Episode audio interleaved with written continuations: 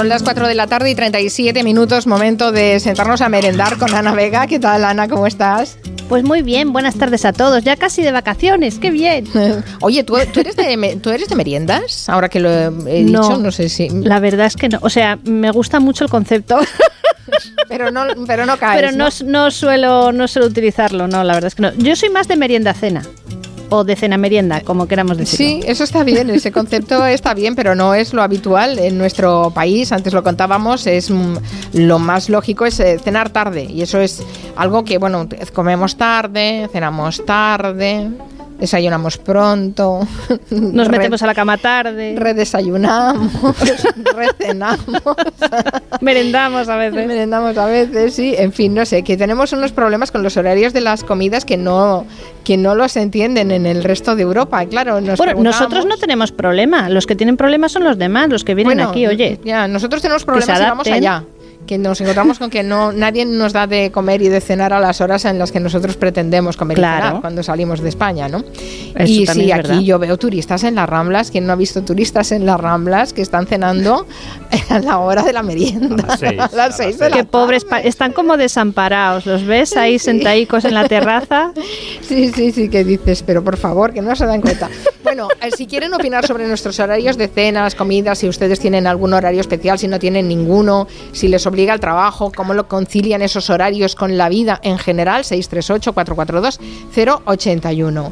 Me decías que esto es una costumbre, esto lo tienes que explicar, porque siempre pensamos que esto es algo de ahora, de que nos ha dado por ahí, cenar tarde sí, eso, eh, eso es, lo que suele pensar la gente. Eh, creo que hay muchas personas que piensan que es que nuestros horarios tardíos, sobre todo el de cenar, ¿eh? porque vamos a pensar que comer ahora hay mucha gente que no puede comer en casa porque trabaja lejos de su hogar y entonces depende un poco de cuando te den la pausa para comer y de cuánto tiempo te den. Entonces vamos a centrarnos en la hora de la cena, que puede, que puede ser más o menos a la hora que nos dé la gana, ¿vale?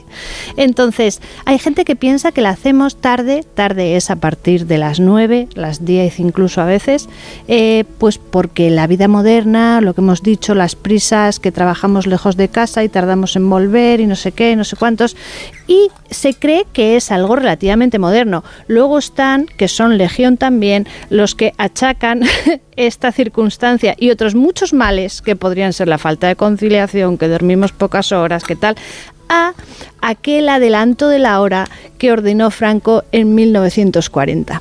Bueno, eso fue hace. recuerden que nosotros tenemos una hora, eh, tenemos una hora de diferencia con Portugal, por ejemplo, ya dentro. Eso es. es raro que la península ibérica no tenga el mismo uso horario, porque nosotros bueno, es que Portugal alineados con, eh, con la hora alemana y no con la de, de Greenwich, que sería lo lógico, ¿no? Eh, el que nos correspondería, por así decir, porque tampoco tendría por qué ser, pero bueno, digamos que si cogemos un meridiano en vertical, nosotros estaríamos el de Greenwich, que es el de la hora de Londres. Los portugueses están más, más hacia el occidente, con lo cual les tocaría incluso una menos de la que tienen ahora. como a Galicia. Por eso hay tanta diferencia en, nuestro país. Si, por ejemplo, vas de vacaciones a Menorca, que, que yo he estado alguna vez, te das cuenta de que allí en verano anochece mucho más rápido de lo que yo estoy acostumbrada en Bilbao. Y si vas a Galicia, por ejemplo, a las Rías Baixas, resulta que da la impresión de que el, el día dura hasta las diez y media, a veces las once de la noche, ¿no? Entonces, e, esas eh, diferencias es lo que marca la salida y la, y la bajada del sol todos los días, pero digamos que a nosotros nos correspondería, por así decir, una hora, en teoría, que Franco decidió que nos adelantáramos 60 minutos, lo mismo que hemos hecho la semana pasada, que fue el sábado pasado, sí, el cambio de hora. Vale, pues eso mismo se hizo en marzo de 1940, eh, por diversas razones. Por ejemplo, era un, un, cambio a horario de verano. En aquella época ya se hacían, habían empezado a, adaptarse al horario de verano en 1918. Fijaos la de años que llevamos haciéndolo. Eh, eh, se hizo en marzo del 40 y en, justo un poquito antes lo hicieron también otros muchos países europeos. Hay gente que cree que lo hicimos por porque, bueno, o que Franco lo hizo por amigarse con Hitler, por hacerle la pelota. no, eso no es cierto. También adelantaron la hora, por ejemplo, los británicos, los franceses, eh, otros muchos países, para estar, digamos, todos en la misma zona horaria. Eh, porque estábamos metidos en la Segunda Guerra Mundial. ¿Qué es lo que pasó? Que Franco ese, ese cambio o ese horario de verano nunca lo revirtió y nos hemos quedado con con una hora de más, pero han pasado más de 80 años, ya nos hemos acostumbrado completamente y que nosotros tenemos tarde o comamos tarde no tiene nada, nada, nada que ver con el uso horario. Eh, cambiar el uso horario. Quiero decir, ¿lo has descubierto aparte de rastrear que esto hace siglos que lo hacemos? Yo, yo lo que, lo, claro, yo las, las razones no las sé. Eso, desgraciadamente, abierto, ¿no? claro, sí. A ver, puede haber varias. ¿Por qué? Eh, puede ser que haga 200 años que nosotros comemos a las 2 e incluso a las 3 y cenamos a las 10. Eh, eso es así, ya se hacía al principio del siglo XIX. Y eso es lo que yo he descubierto esta semana, que es algo maravilloso y apoteósico, porque yo no lo sabía y de hecho es, es casi como, bueno, que aquí parece que me estoy haciendo dando pisto, pero es un, es un gran descubrimiento. La gente pensaba que era algo muy moderno los horarios tardíos. Es antiguo y tiene que ver posiblemente con que en España, eh, en el día más corto del año, en invierno, tiene bastantes más horas de luz que en otros países europeos. Tenemos casi dos horas más de luz de los que hay en Gran Bretaña en invierno y en verano tenemos eh, mucho sol y mucho calor, con lo cual es normal que la gente alargara lo más posible la hora de cenar, oye, para que te entre un poco el fresco, que antes nadie tenía aire acondicionado en casa. O sea, no es una cuestión tanto de, que el reloj te marque las horas de, tus comidas, sino que la luz te la, te la marca. Claro, es que ahora nosotros estamos muy acostumbrados, eh, salvo en vacaciones quizás, a, a comer y cenar casi todos los días a la misma hora, ¿no? Tenemos un horario estable y precisamente el cambio del horario de verano, que es lo que hemos sufrido la semana pasada, ayuda a que ese horario estable rija a lo largo de todo el año, porque si no, bueno, no estoy yo aquí para explicar el horario de verano, que es un poco complicado, pero permite que en verano, por ejemplo, no suframos tanto el calor por las mañanas. Entonces, lo que pasaba hace 100 años es que la gente era muy práctica, más lista que nosotros, vivían sin reloj, hace eh, dos siglos casi nadie tenía un reloj de pulsera, desde luego, no se habían inventado, pero tampoco de bolsillo y ni siquiera un reloj en casa. Se guiaban un poco por las campanadas de la iglesia o el reloj del ayuntamiento, si es que lo había, y sobre todo por la posición del sol. ¿Vale?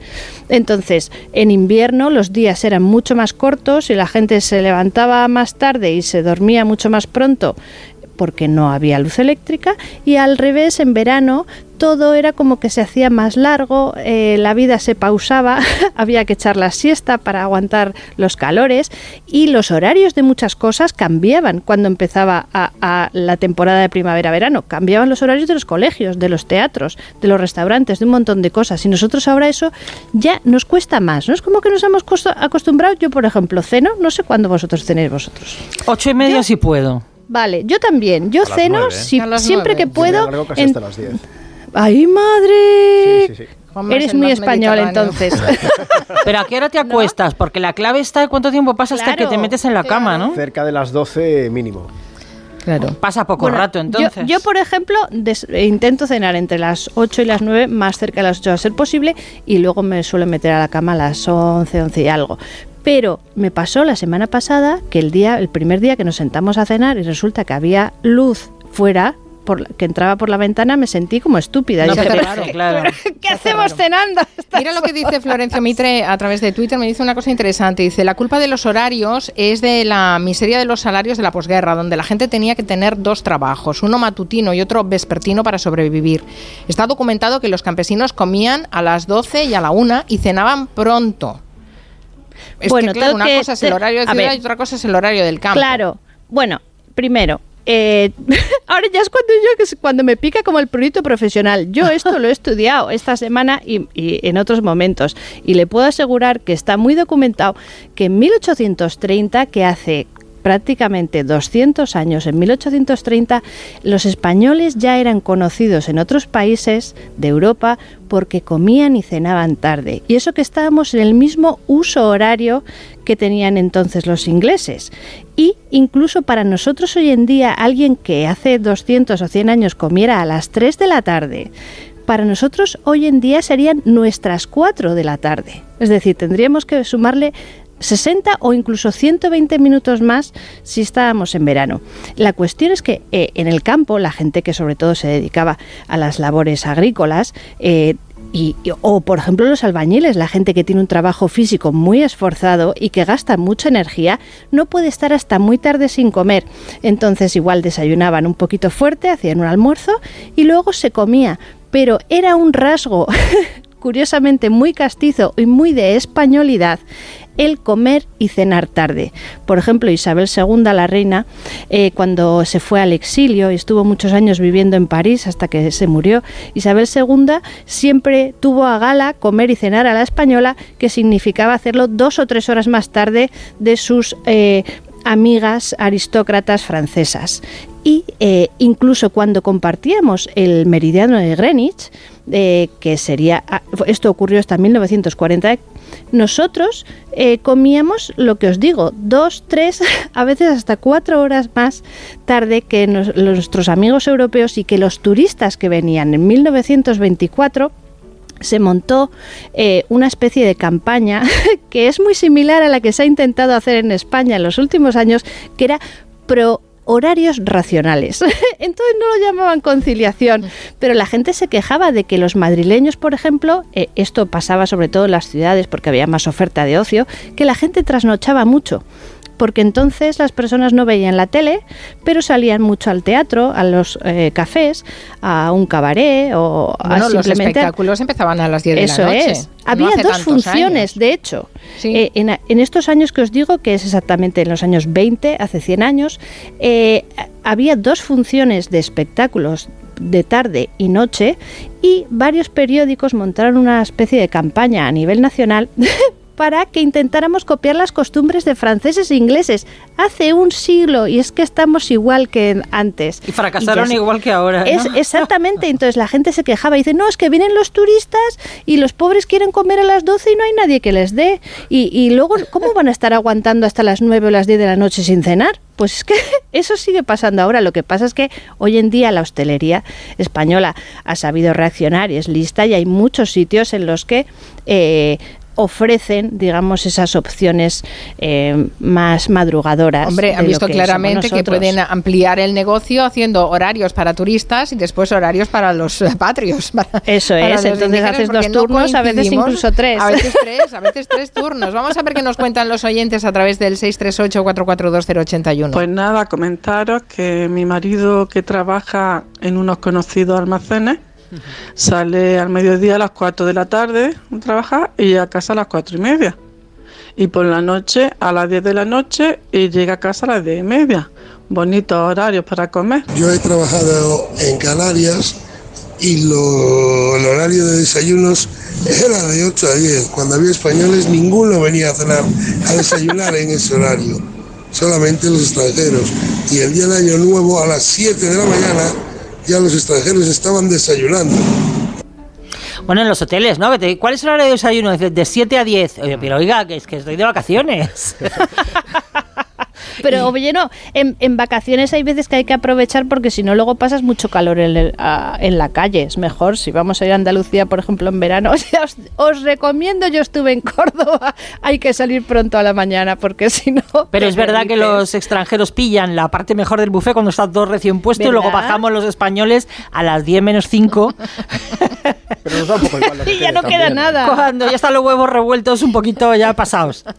Bueno, pero hay, hay, una... Ah, no, no, cuenta, cuenta. No, iba a leer un tuit de Jorge Auñón, nuestro oyente que vive en Sheffield, que dice que muchos restaurantes a partir de las 9 de la noche cierran en cocinas allá en Sheffield, claro.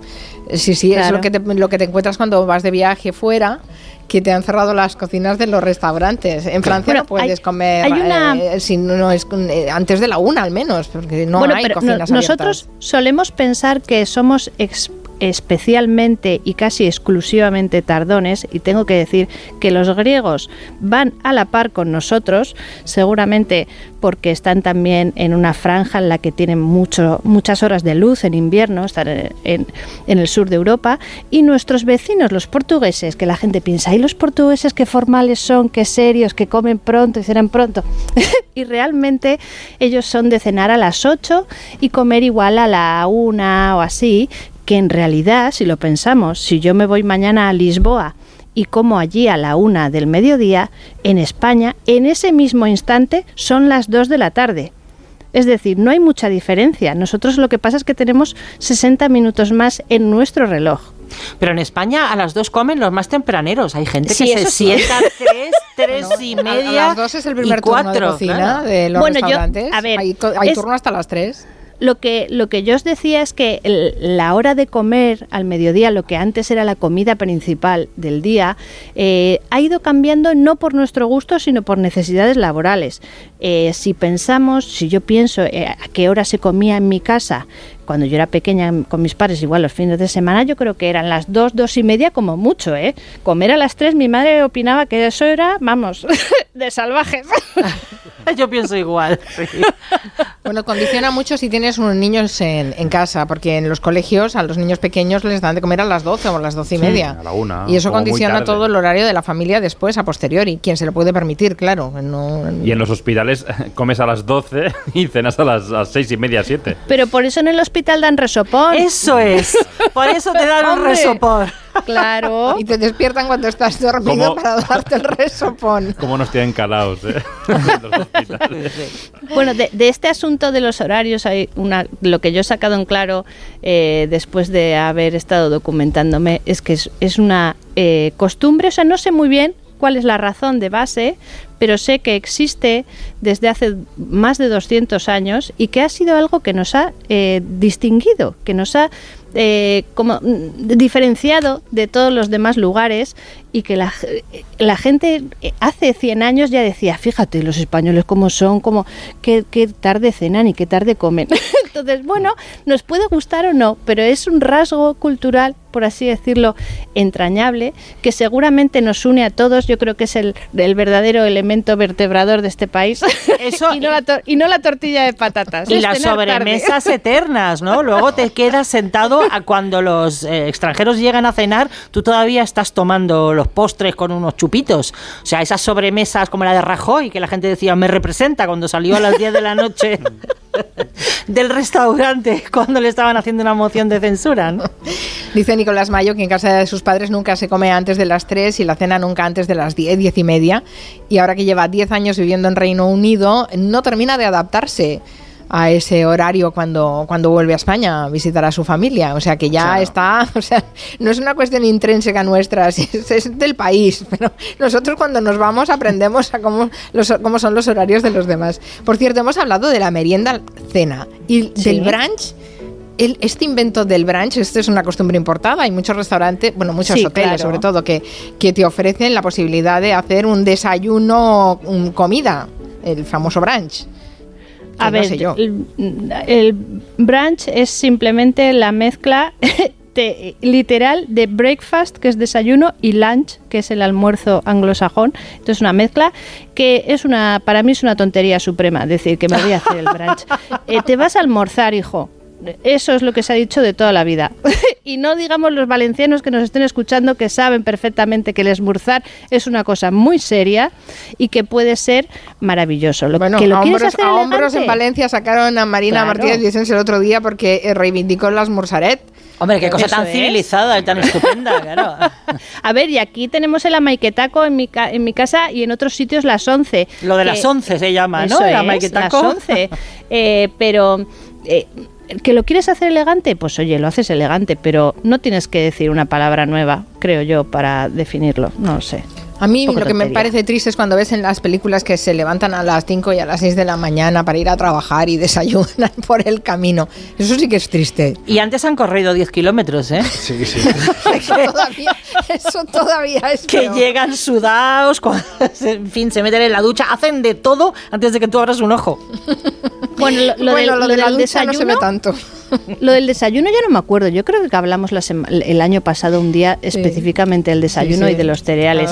Pero es que todo cambia con el tiempo. Pero lo, entrañable y lo muy castizo nuestro es que llevamos 200 años cenando a las 10 de la noche.